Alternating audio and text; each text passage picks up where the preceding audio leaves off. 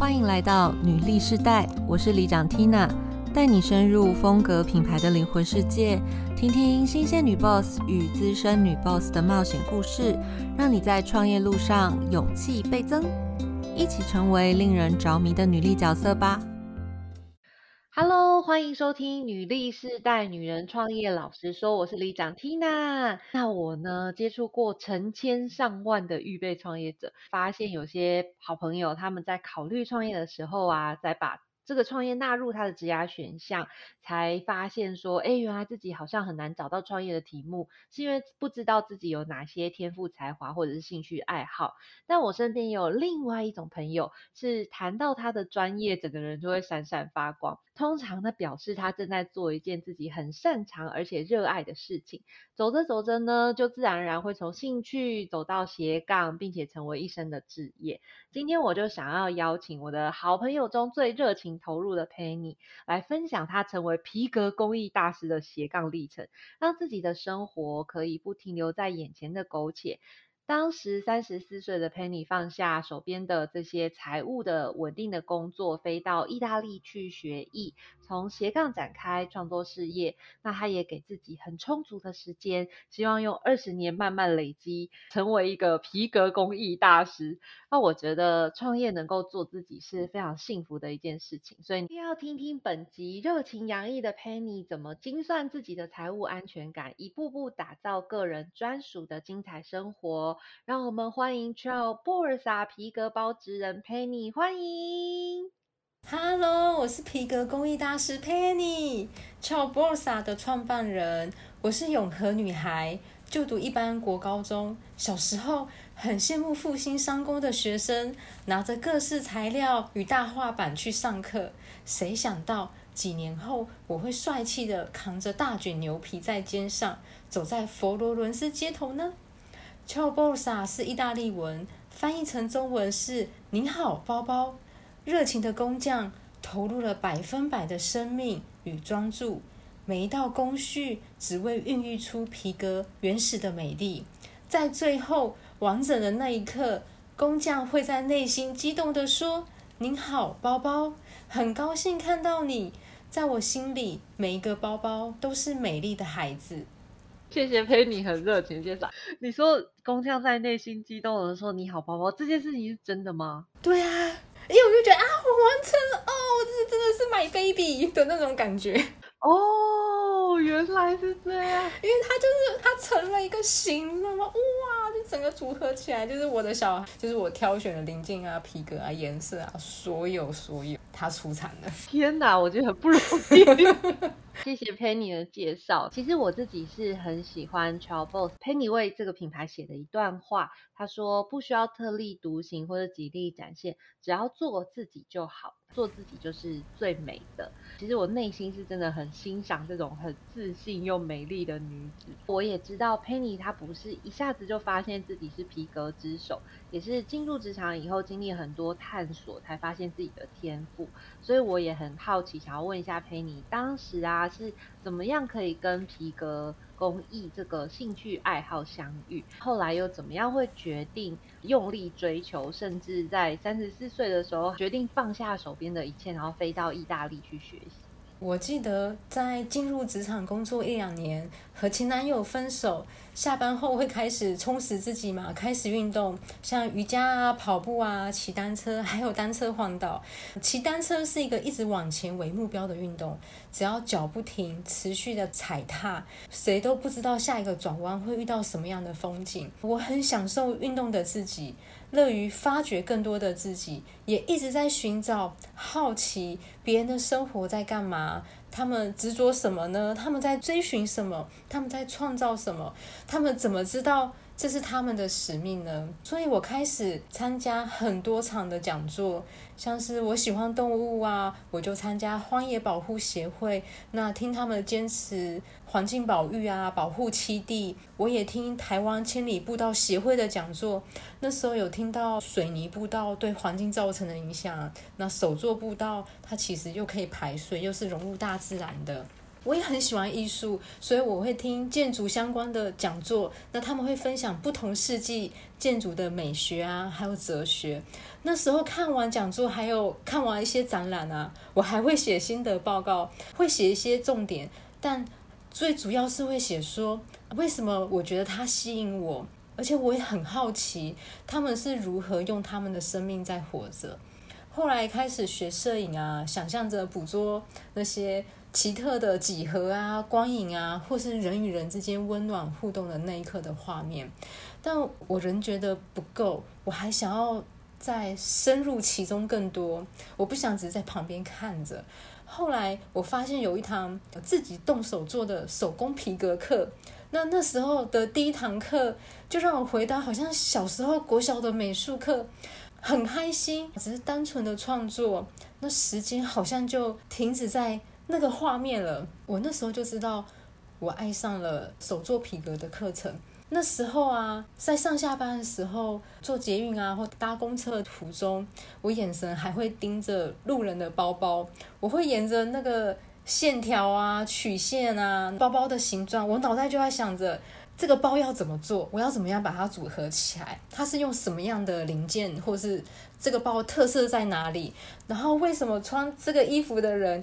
穿这个时代有的人会想要背这个包，那时候还会盯着盯着，就跟这个路人走了一小段路。那学了三年之后啊，我好像就会觉得好像还是少了什么。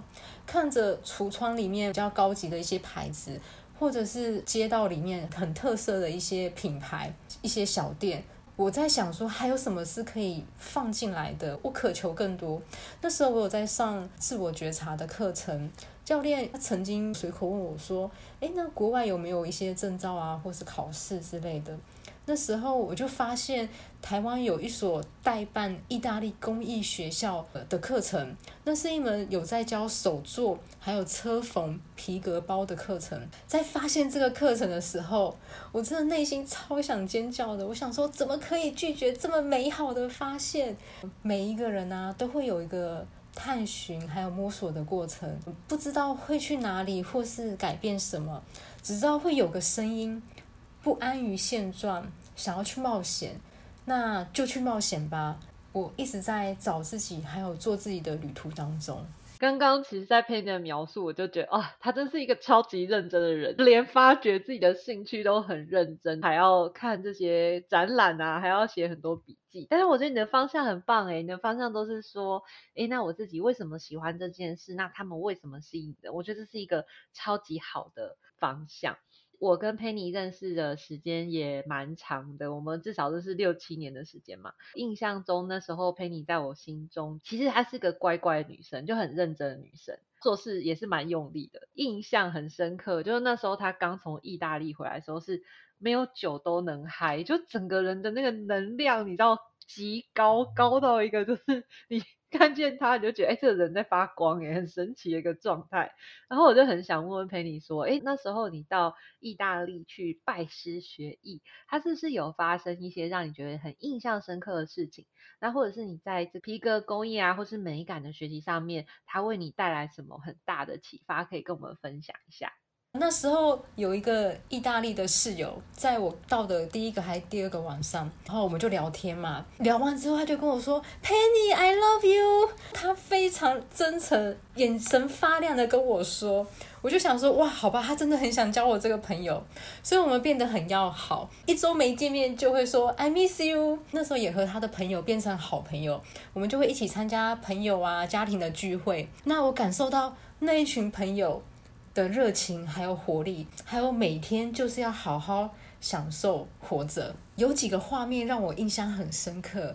我们在第一个礼拜的时候去一个户外的 pub，我看到舞台上有一个满头白发老奶奶和一位意大利年轻的小帅哥在跳舞，他们之间的舞蹈互动、扭动。奶奶的笑容，她俯首回眸，她的魅力、性感还有自信，我永远记得，活到老都要这么的美丽、有自信。另一个画面是有一群朋友来家里聚餐，一位意大利朋友他在电话中和男友争吵，那。同一个空间，另一个意大利朋友，他就在旁边，然后在放音乐，很享受在跳舞，就在扭动他的身体。我真的有点惊讶，我想说，哎，这个状况，我们不是大家都应该停下手边的所有工作，先去关心那个发生什么事的人吗？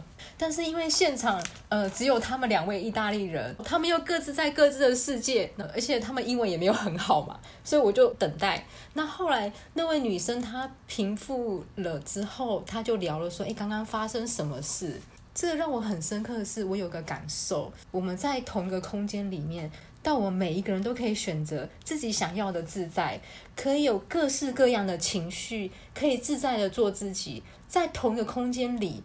都可以大方的展现出来我想要展现的那个样子，在意大利人与人的互动啊，还有文化打到自己的身上啊，我看到原来我可以活得这么自由，我开放自己，接受与感受更多的爱，爱自己，爱自己的生活，我是独一无二的，你也是，我想要一直这样的活着，自由还有美丽的活着。我觉得陪你刚刚把那个场景描述的很具象，也很真实，身临其境。我刚刚在你的描述里面呢，可能在他们的世界里面，每个人都是很独立的，我们也不需要去过度的关心其他人的情绪或状态，反而是把注意力更往自己身上放。你是有这个感觉，对不对？是的，没错。他们其实开心就开心啊，就大笑啊，就哈哈哈，然后就拥抱就拥抱，就很用力。我很难过，我就哭。那可能都在餐桌上面，可是我不会因为他做了什么动作就觉得，哎，你怎么这么夸张，或者是你你怎么了，或者是我们必须要赶快去关心那个人，还是要做什么动作？好像都不用，都可以很自在。然后他，哎，每一个人本来就会有这些情绪。本来就是我这些起伏，每一个人都很奇怪，我也是一个奇怪的人，但是我每一个人都当自己，就这样，真的好特别。我觉得这好像跟我们东方文化里面有很多部分是不一样。我老实说我自己啊，就是尤其是在他人面前，在情绪上的展现是真的很保留的，我不会那么外放的去展现自己的情绪。我印象中那时候陪你回到台湾的时候啊，其实也尝试过一段时间，是很专心的在做这个创作。这件事情，但我知道你后来又选择回到熟悉的职场去做财务有关的工作，也是你擅长的部分。现在其实也坚持每天可以花两个小时在学习或者是制作皮件上，已经维持了回来到现在应该有三年的时间。那你现在是怎么看待自己这一段下班之后两小时的斜杠职涯的安排？当初回国的时候啊，我只是想要把我所学、我看的全部运用出来，每天就做包包做十二个小时，起床就到我的工作室。那时候很多的开心，那也有不开心，有压力也一直面对着。我会很想要技术要更精进、更好，那这些都需要时间，因为有时候只是因为某个步骤要去呈现的更好，那我就会试了很多次，改了很多个版本，但。最后可能又回到第一个版本，然后只是做些微调，这些都需要时间。那可能好几个工作天就这样过去了，而且可能会这样的轮回，哇，好多好多次。我有设定每个月的目标，不论是几件成品啊，或者是金流的速度，那个时候其达不到我的预期。我其实不是一个爱乱买东西的人嘛，那那时候因为想要有一个平衡的生活，那时候有个机会，因为前主管转职。他邀我一起去打拼，我们曾经一起工作八九年。那他懂得我的很多的缺点，也知道我的优点。那他知道怎么运用我，我想这是个机会，所以我又回到公司在做财务的身份嘛。那时候刚刚开始上班的时候，因为一些包包还有它的交期嘛，大部分是送礼的比较多，所以有些时间压力。所以那时候下班之后，我都会直接回到工作室，直接做包包，直到晚上十一二点才算是正式的下班。但那时候等于是完全没有运动啊，还有休闲的时间。回到职场啊，我也想要精进我这个职位的专业。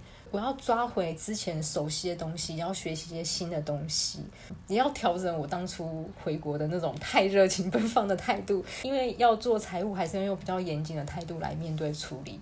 那我会变得这一块也要做，那一块也要做，而且有时候下班后很累，也会去看美剧啊，或者是做一些其他的事情。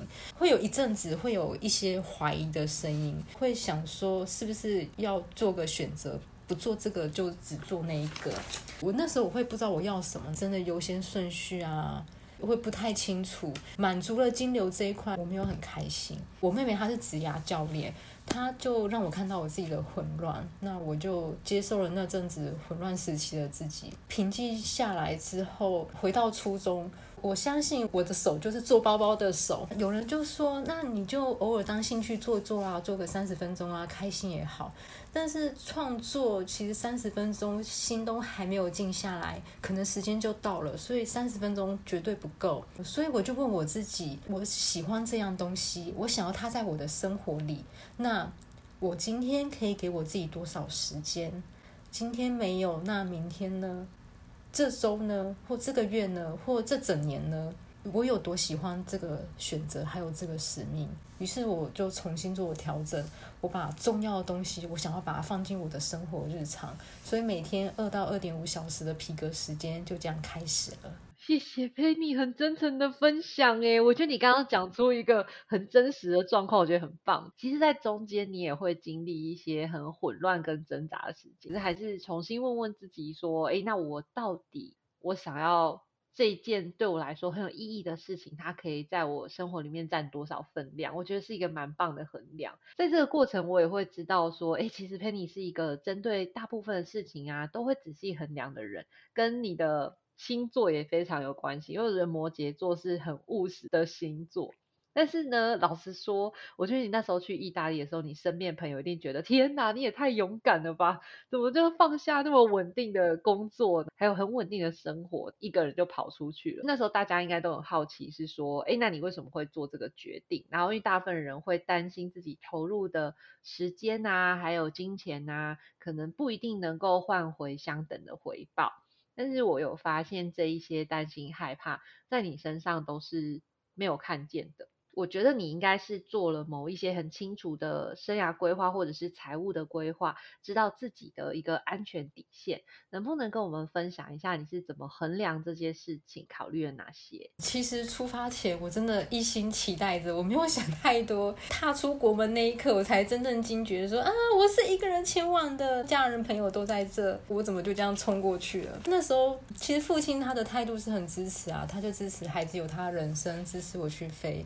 母亲比较有较多的担心，她会觉得为什么要放弃稳定的工作，离家人又远，还是去学传统啊上一辈人的手工艺？我懂她的想法，但我想我没有放弃什么，我只是还想要我的人生与生活中再加点什么。出国前呢，我有做财务规划跟预算，大概要抓个大项，像是生活开销，像是。房租啊，餐厅美食、车资啊，或是我课程需要用的皮革零件等，大的项目都确定后，那我就可以知道说这个月的消费会在哪里，然后就会去计算它的这个月每一个消费的占比嘛。那这样我就可以抓出我一年的花费，就可以知道我一年大概花多少钱。那当然也要预留回国的预算，知道没有工作的情况下，我可能还可以活多久。当然，这必须要去做一些滚动式的调整，因为有预算，相对就会有实际数。那如果超标了，也要有个警示。所以我心里都会有一个底，像是每个月我可以喝几杯咖啡啦，或是可以吃几次二十几欧的大餐啊，或者是我的娱乐费用啊。因为在那里不好好享受美食，真的太可惜了。佩妮，我偷问一下，你那时候去意大利的时候，最享受的事情是什么？我真的觉得最享受的是在那边跳舞，真的，这也是去 pub 的时间，还有去朋友家开 party 的时间。哦，对对，真的真的，因为一个是 pub 的时间真的太自在了，只要随着音乐摆动。其实 pub 是很正派的，我们就是喝酒，然后跳舞，不聊天，因为太吵，我们不聊天，我们都在跳舞，很享受的流汗。享受对我来说就是人与人的互动嘛。那我们就是周末的时候，真的就会去朋友家啊。那个 party 就是可能从早上呃十一十二点就开始到他家了，我们就开始吃东西。他家是个院子，我们就开始吃东西啊。下午一直继续就喝嘛，吃吃喝喝，然后又晚餐了，然后又放音乐，然后玩团看游戏，那些对我来说都是一个很棒的享受。谢谢陪你的分享。说如果是我的话，其实我在这样状态下，我是会有点。觉得落差很大，比如说现在可能回归到实际的生活里面，比如说面对这些财务工作，它相对的是比较静态，或者是你说现在皮革包包创作，它又是一个跟自己相处的一个过程。那你现在在生活里面，你会怎么去诠释你在做生活平衡的这件事情？真的在财务真的要比较严谨，因为其实少一块就是一块嘛。虽然我很喜欢投入做包包这件事情，但是有时候进入这个时间的时候，我还是需要一些仪式感的东西。例如，我有时候会写一篇硬笔字啊，那写完一篇大概花个五分钟吧。写完之后，我的心也就这样静下来，就开始这个两个多小时的工作。我觉得仪式感是可以帮助我。去达到这个状态的，太棒了！我也要寻找我的仪式感，因为硬笔字只要五分钟，这是我可以尝试的。谢谢你的贡献。那在这里节目的后半段啊，我也想要问问佩妮，不知不觉啊，其实皮革创作你也坚持了很长一段时间。我认识佩妮六年，但听起来你在这件事情上坚持不止六年的时间了。距离你的大师之路，眼看马上就要超过一半了。如果说二十年能够练成一个专业，那你会怎么看待练成大师以后的自己？你希望自己是什么样子呢？嗯，我想我会和美丽自信的老奶奶一样，和另一半开心自在的跳舞。那若不在跳舞，当然就在做包，或是一边做一边跳。有更多的朋友。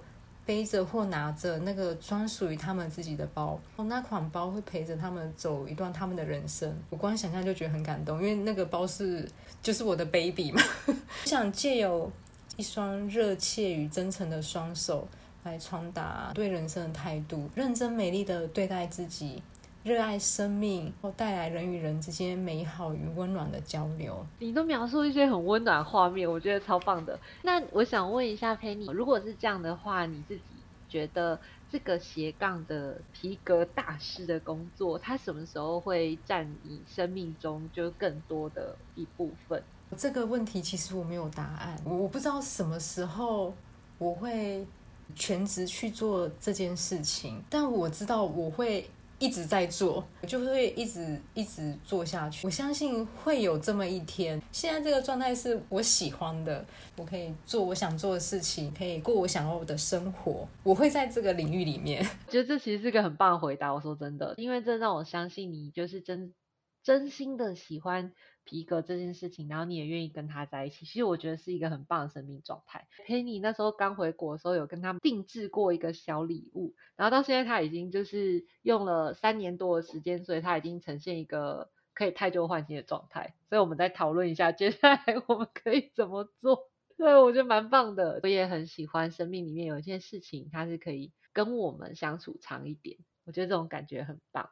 谢谢 Penny 今天可以跟我们分享，其实人生里面有一件事情，它其实可以给我们带来很多开心跟成就感。它可能很简单，但它也很幸福。那也希望今天听到这边的听众朋友能够拥抱自己的天赋，也祝福 Penny 可以一直活得潇洒又开心。真的是练成了这个皮革工艺大师吼，然后我就 把你的作品那个裱框起来，这样就越用越有价值。这样，如果你喜欢这期节目呢，也欢迎你追踪订阅我们的频道，然后也不要忘记追踪 Charles Borsa 皮革包的创作，然后可以看看 Penny 美丽的作品，那可以留言给我。我们或是给我们五星好评，你的鼓励就是我的最大动力。也请推荐给你身边的好朋友，与我们一起在空中相会。我们节目会分享很多女性在创业路上所经历的酸甜苦辣，让你搞懂比努力更重要的真能力，一起梦想变现。记得追踪订阅我们哦，拜拜，拜拜。